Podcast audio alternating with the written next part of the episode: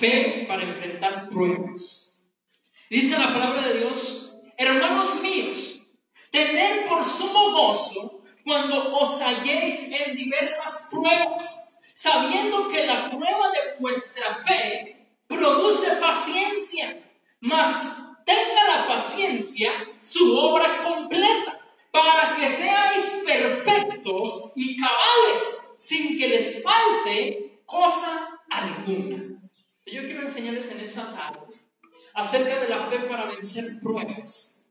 La vida cristiana es una vida de pruebas. Algunas son fáciles de vencer, otras son muy duras, otras son muy difíciles, pero la palabra de Dios solo va a enseñar a vencer las pruebas. Y dice la palabra de Dios en el libro de Santiago, hermanos míos, yo quiero que tengan por sumo gozo, que se sientan alegres, que se sientan gozosos cuando estén pasando pruebas cuando estén pasando dificultades, cuando estén en medio de la tribulación. ¿Por qué? Porque cuando es puesta a prueba nuestra fe, lo que estamos haciendo es madurando, dice allí, nos estamos volviendo perfectos, nos estamos volviendo cabales para que no nos falte cosa alguna. Entonces yo quiero que en esta hora aprendamos a vivir con gozo en medio de las pruebas. Es algo difícil, es algo que en nuestro carácter tiene que ser moldeado. Que cuando está pasando la dificultad, que cuando está pasando esos problemas financieros, familiares o de cualquier índole, tú estés gozoso. Pero dice el libro de Santiago, hermanos míos, tengan por sumo gozo cuando se hallen en medio de diversas pruebas. La prueba siempre la vamos a pasar. Y Dios permite las pruebas porque es la prueba la que mira la fidelidad de nosotros. Es la prueba la que eh, eh, Dios mira nuestro corazón, qué tan fieles somos cuando estamos en medio de las dificultades. Pero yo quiero que veamos el verso 3, dice, sabiendo que la prueba produce paciencia, la prueba de vuestra fe produce paciencia. Y esa palabra paciencia significa una capacidad fuerte para soportar los problemas, una capacidad fuerte para soportar las crisis. Entonces yo quiero que aprendamos, dicen que la prueba de nuestra fe produce paciencia, te hace más fuerte, te hace una mujer y un hombre de Dios fuerte, que tú eres capaz y tienes la capacidad de enfrentar las pruebas. Y dice, no me derriban ya. Ya esa situación no me tumba, ya esa situación no me manda a la depresión, ya esa situación no me lleva a querer dejar la toalla, a querer tirarlo todo. No, sino que esa situación produce en mí una capacidad mayor para soportar lo que venga.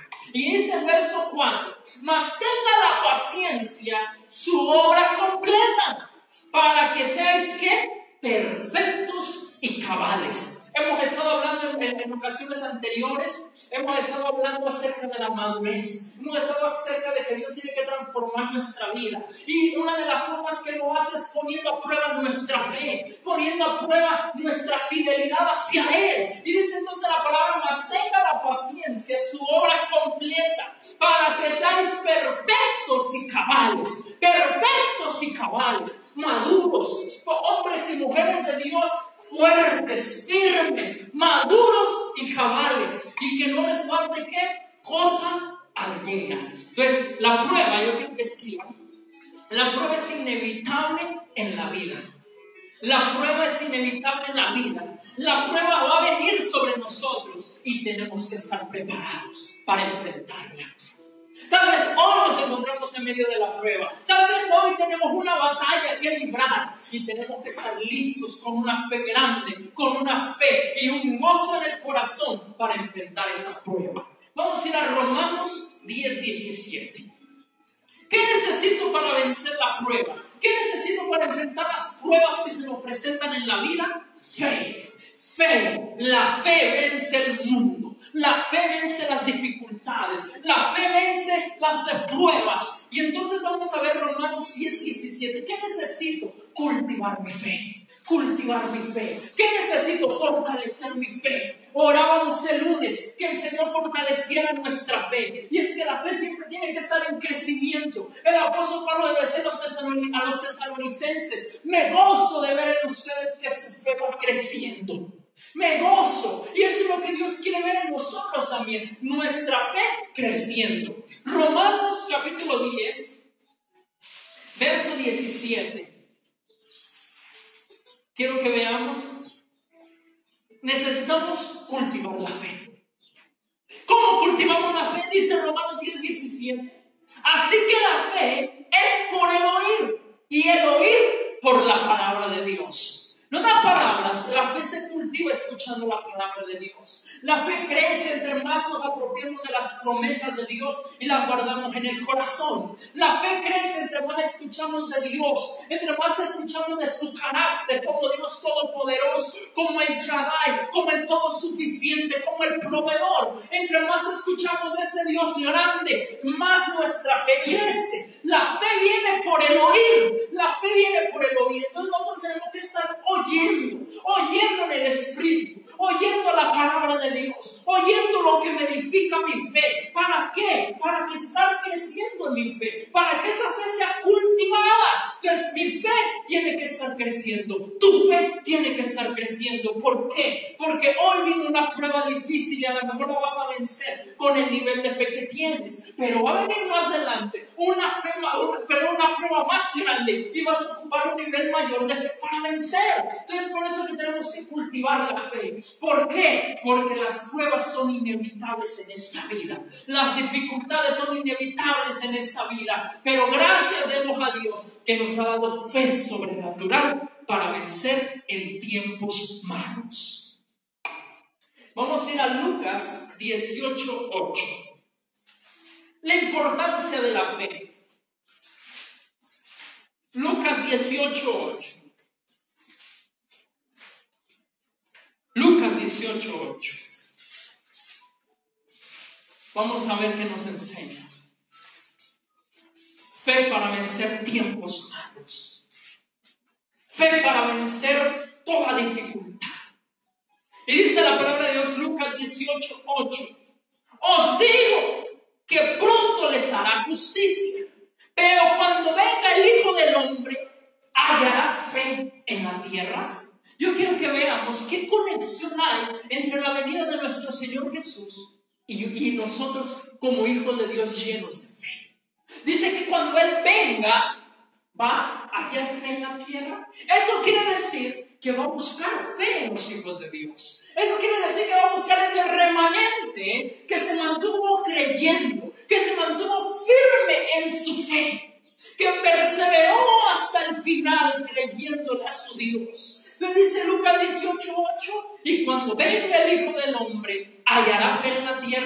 Ahora vamos a cambiarlo y vamos a ponerlo así. Y cuando venga de Jesús, hallará fe en nosotros. Hallará que me mantuve firme, hallará que me mantuve creyéndole, hallará que me mantuve eh, eh, perseverando en lo que he creído, o me hallará con una fe debilitada, o me hallará tal vez ya creyendo en otras cosas que no en su palabra y en él. Pues cuando venga el Hijo del Hombre va a buscar fe. Va a buscar a aquellos que perseveraron hasta el fin. Va a buscar a aquellos que guardaron la fe hasta el final. Va a buscar a aquellos que no dijeron, no voy a desmayar aún en medio de las pruebas. Entonces quiero que escriban lo siguiente. Cristo vendrá por hijos, un remanente que no para de creer. Él vendrá por un remanente. Un remanente es un grupo reducido. Son pocos. Pero que tú y yo nos encontramos en ese remanente. En ese remanente que no para de creer. Vamos a ir a Mateo 17, 20. Mateo 17, 20.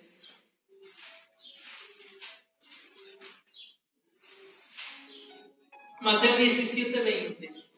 No basta la poca fe.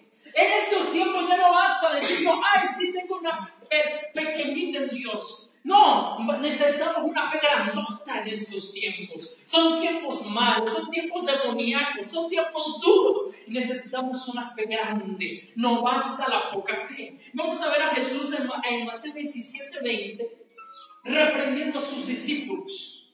Jesús les dijo, por vuestra poca fe.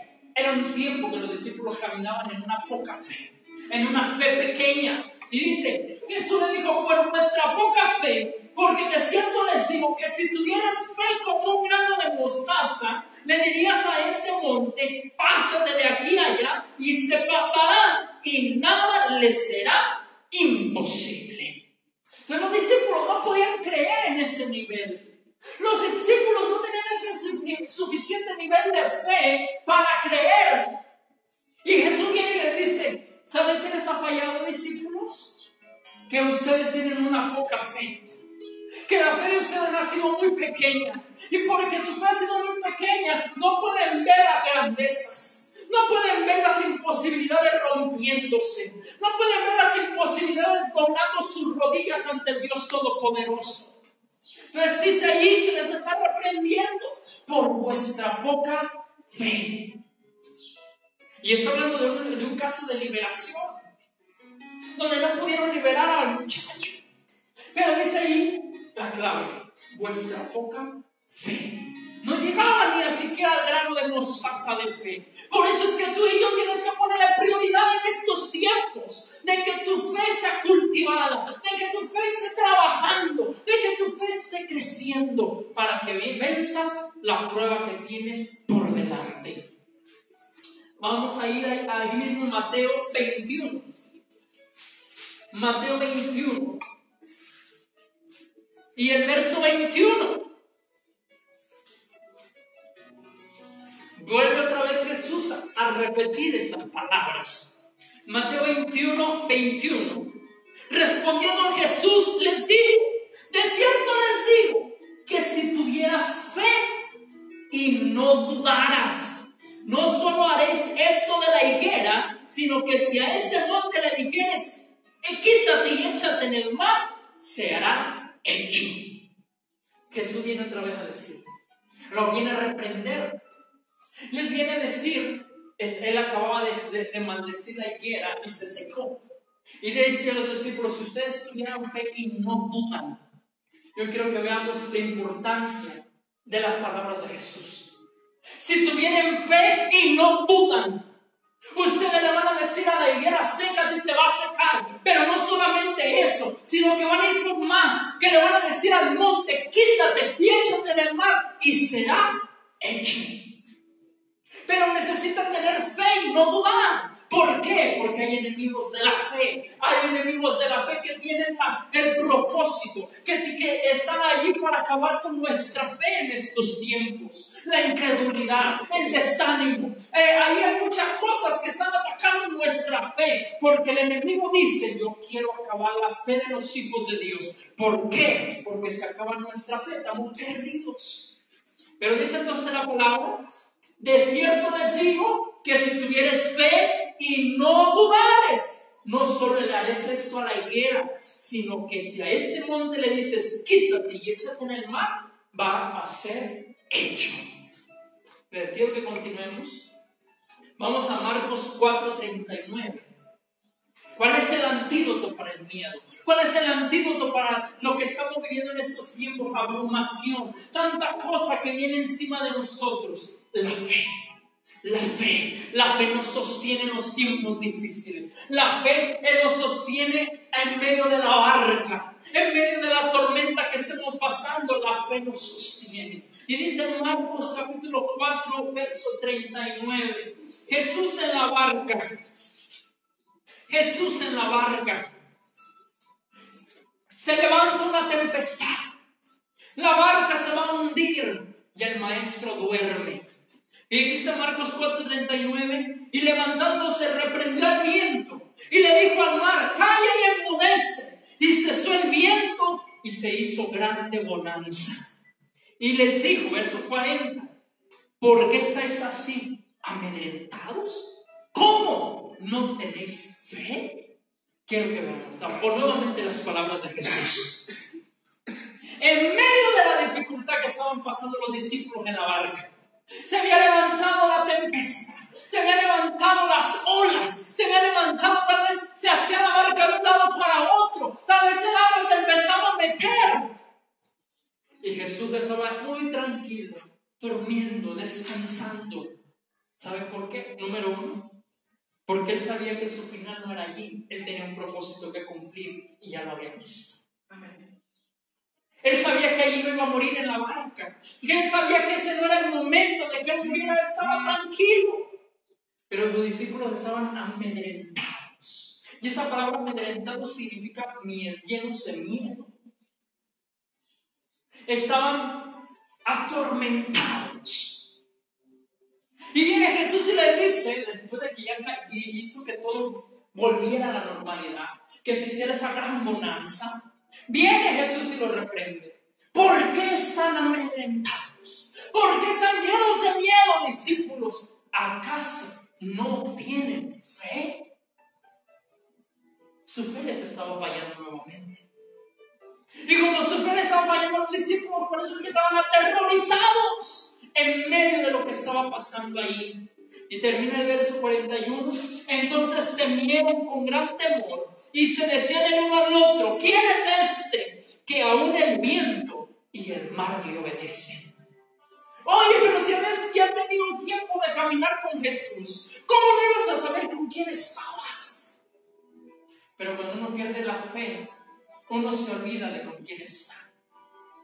Cuando nuestra fe está fallando, cuando la duda empieza a entrar, uno se olvida de quién está con nosotros en la barca. Eso le pasó a los discípulos. Que a ti no se te olvide con quién estás. Que a ti no se te olvide quién te sustenta. Que a ti no se te olvide que aunque estés en medio de la tormenta, va a salir Jesús con voz de autoridad a callar y enmudecer la tempestad. Vamos a ver. Vamos a ir a Hechos 14, 21. Libro de los Hechos 14, 21.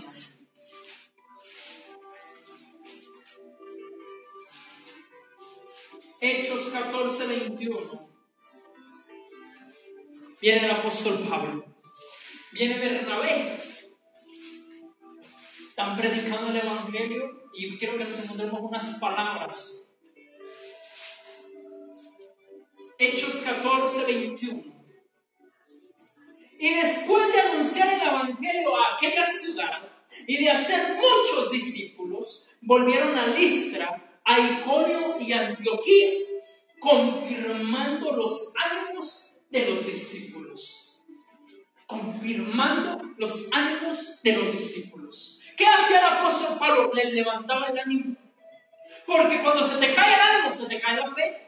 Y dice entonces, también dice allí, exhortándoles a que permanecieran en la fe.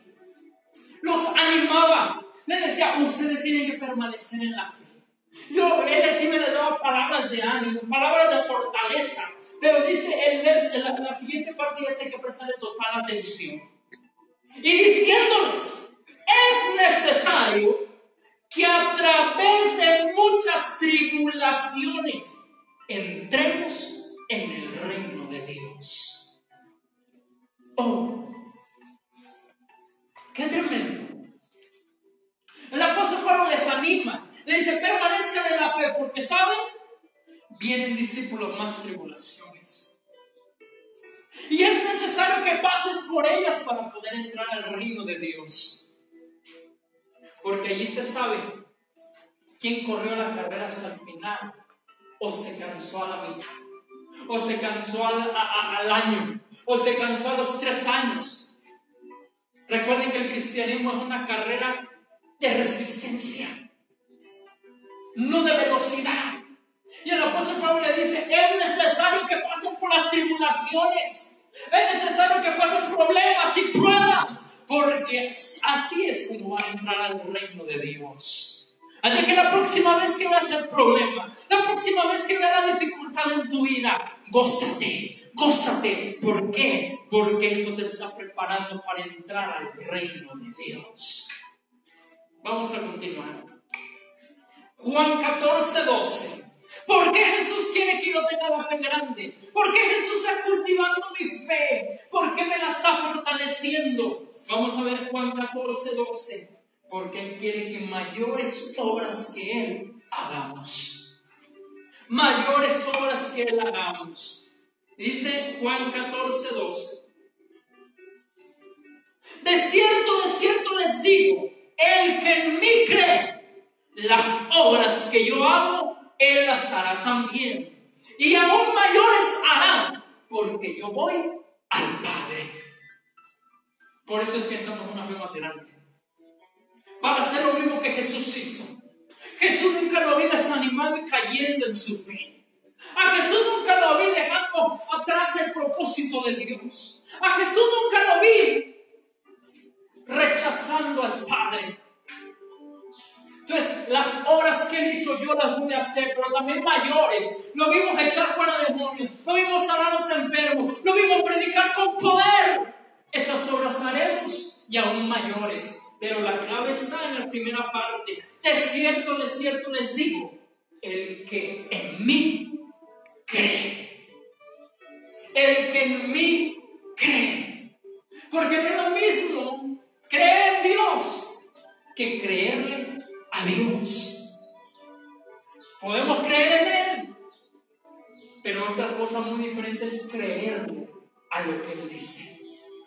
Vamos a continuar. Quiero que escriban lo siguiente. Si vemos qué está pasando en nuestra vida con ojos carnales, será difícil mantener la fe. Si vemos lo que está pasando, si tú miras a tu alrededor con ojos carnales, si tú miras a tu alrededor, por eso la palabra es no caminamos por vista, sino por fe. La palabra dice, el justo vivirá por la fe. ¿Por qué? Porque si tú caminas viviendo tu circunstancia en los ojos carnales, no vas a mantener la fe. Inmediatamente nos desanimamos, inmediatamente nos caemos, inmediatamente nos derrumbamos y decimos, ¿cuándo voy a derrotar esta circunstancia? Y decimos, ¿cuándo voy a tener las finanzas que necesito para pagar esa deuda? Pero cuando miramos con los ojos de la fe, vemos que todo es posible. Vemos que todo es posible porque para el que cree no hay nada imposible. Entonces, vamos a ir a primera de Timoteo 4.1. Y esta es una palabra clave que el Señor me hablaba. Primera de Timoteo 4.1.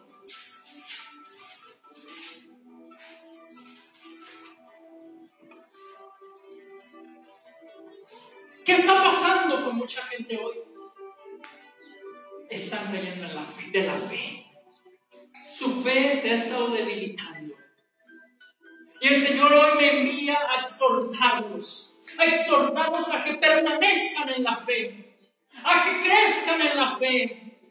Y dice en 1 de Timoteo 4.1, pero el Espíritu dice, vamos a ver lo que estaba revelando el Espíritu al apóstol Pablo. Pero el Espíritu dice claramente que en los postreros tiempos, algunos, damos gracias a Dios que dice algunos, no todos, algunos, pero allí no te vas a encontrar tú, yo lo declaro. Algunos apostatarán de la fe, escuchando espíritus engañadores y a doctrinas de demonios. Y el Señor me hablaba de esto muy claro. Tal como lo dice aquí que se lo habló el apóstol Pablo, el Espíritu dice claramente, sí, en estos tiempos, en estos tiempos tú vas a ver a mucha gente caer en su fe. Vas a ver a mucha gente que se le sacudió todo y su fe no aguantó. Pero dice la palabra de Dios que el Espíritu dice que en estos posteriores tiempos algunos apostatarían de la fe. La palabra apostatar significa dejar permanentemente. A veces nos va a fallar la pero no la dejes permanentemente. Vuélvete a levantar a creer. No caigamos en esta estadística. Algunos apostatarán de la fe, pero tú no. Yo no. Esta iglesia no. El remanente no puede apostatar. El remanente tiene que permanecer firme. Algunos apostatarán de la fe. ¿Por qué? Porque estarán escuchando a espíritus engañadores y a doctrinas de demonios. Cuando nosotros dejamos de escuchar la palabra de Dios para escuchar lo que el mundo dice, para escuchar lo que la cultura de este mundo está hablando, te estás prestando a escuchar lo que los demonios están hablando. Estás prestando a escuchar espíritus de error, de mentira y de engaño. Y eso viene con una finalidad, que tú dejes tu fe. Mucha gente dejando la fe. Mucha gente dice, yo creía en Dios. Yo, yo creía en milagros. Yo creía, yo creía en las promesas de Dios. Pero a los años los volviste a ver en el mundo. Los volviste a ver derrotados. Los volviste a ver en el fracaso. ¿Por qué? Porque cuando no cultivamos la fe, cuando no estamos fortaleciendo la fe, estamos débiles y estamos a pasos de apostatar en ella. Quiero que escriban lo siguiente. En los últimos tiempos, muchos dejarán la fe para creer más a la voz del enemigo. Muchos, así está sucediendo. Creen más la voz del enemigo que la voz de Dios. Y es que no le podemos creer a la voz de Dios sin fe. Quiero terminar en Lucas 22, 31. Esta es la otra escritura que el Señor me daba. Lucas 22, 31. El sacudimiento de los últimos tiempos. El sacudimiento. Hay un sacudimiento en nuestra vida que nos sacude desde toda área para probar nuestra fe. Dice Lucas 22, 31. Dijo también el Señor, Simón, Simón, he aquí Satanás os ha pedido para zarandearlos como trigo. ¿Qué está pasando? Viene Satanás a pedir un permiso. Así como pidió por Job un permiso. Aquí lo está pidiendo por Pedro. Y le dice Jesús a Pedro, pero miren bien que no le está llamando Pedro, porque Pedro significa roca, está llamando Simón, y Simón significa caña débil. Simón, Satanás me pide para zarandearte como al trigo. ¿Por qué se zarandea el trigo? Para quitarle la paja, para quitarle lo que no sirve, para que nomás quede eh, lo valioso el trigo. Y viene Jesús y le dice, Pedro, Satanás ha pedido que te vas a zarandear como trigo. Y es que hay veces que nos va a zarandear el enemigo. Hay veces que Jesús permitirá que nuestra fe se sacuda, que los nacimientos de nuestra vida se sacudan.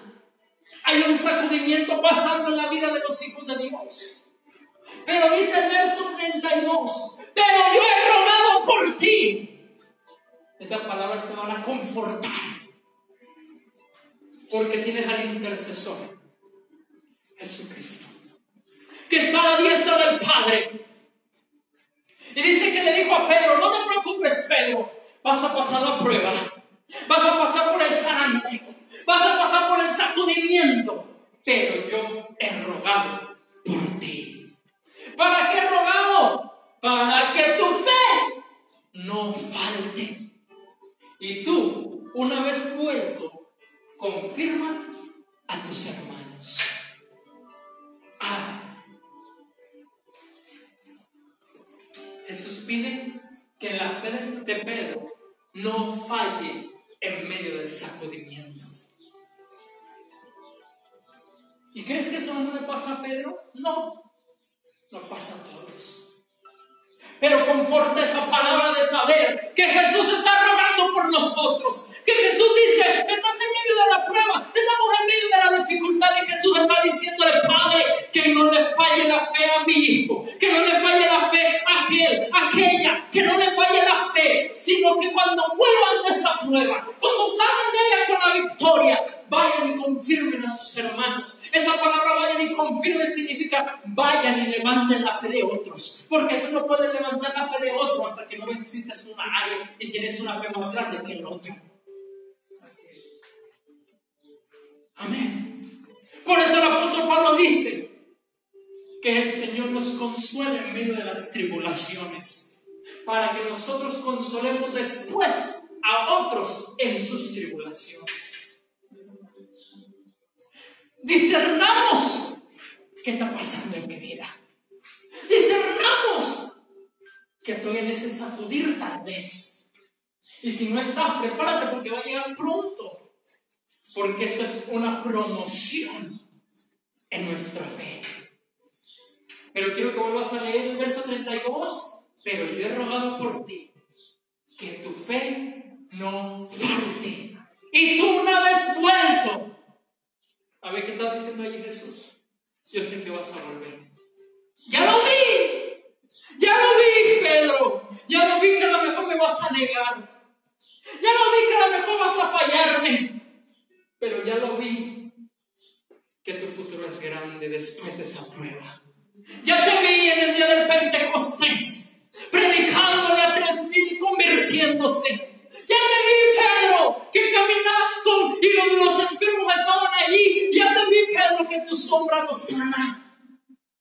Vi, Pedro. Por eso es que no hay problema que Satanás te zarandíe. Porque yo estoy pidiendo por ti, yo estoy intercediendo por ti, Pedro. Porque sé que vas a volver de eso. Pero vas a volver siendo otro. Vas a volver más fuerte. Vas a volver creyéndome más. Vas a volver listo en tu carácter. Vas a volver transformado, Pedro. Vas a volver para convertirte en ese apóstol que yo planeé desde antes de la fundación del mundo. Ahora cámbiate lo de Pedro y ponte tu nombre. Después de esa prueba, vamos a volver diferentes. Después de eso que estamos pasando, vamos a volver siendo un hombre y una mujer de Dios con un carácter más grande, más parecido a Jesús. Pero sobre todo, con una palabra, con un testimonio que va a bendecir a muchos más. Y tú, Pedro, cuando vuelvas, confirma a tus hermanos. Tú vas a poder decirle a la gente, no te preocupes, yo he visto la victoria sobre esa situación. Solo cree y también la verás. Pero ¿saben cuál es el problema? Le huimos a las pruebas. ¿Saben cuál es el problema de nosotros? No las queremos en nuestra vida. Pero la vida cristiana es dura. Por eso es que es para los valientes. La vida cristiana no es para el que se cobarda. La vida cristiana es para el que sigue adelante a pesar de todo. Y hoy llévate esa palabra en tu corazón. Y lo que me están viendo, reciban en su corazón en medio de tu prueba, Jesús te está pidiendo que tu fe no falte. Y cuando tú vuelvas, prepárate, prepárate para ver lo que Dios hará contigo. Ahí está Pedro. Fue doloroso negar a Jesús. Lloró amargamente, dice la palabra. Pero después de que Jesús resucita, Pedro está allá en, la barca y dice que lo vio. Lo vio y dijo, Él es Jesús. Él dice que se quitó la ropa y se aventó al mar y, y empezó a nadar hasta llegar a Jesús. Y lo único que Jesús le dijo es, Pedro, me amas. Si te amo, Señor. Apacienta mis ovejas. Ya estaba listo el zarandeo en el proceso que él tenía que pasar para apacentar las ovejas. Porque Jesús sabía que el te amo de Pedro era sincero, porque a pesar del zarandeo, nunca, nunca abandonó su fe. Hoy yo te digo, a pesar del zarandeo, Nunca niegues tu fe. Nunca dejes tu fe. Pero sobre todo, ahí es donde Dios sabe si en verdad le amamos. Si en verdad estamos dispuestos a darlo todo por Él. O si solamente somos emocionalistas. sentimentales.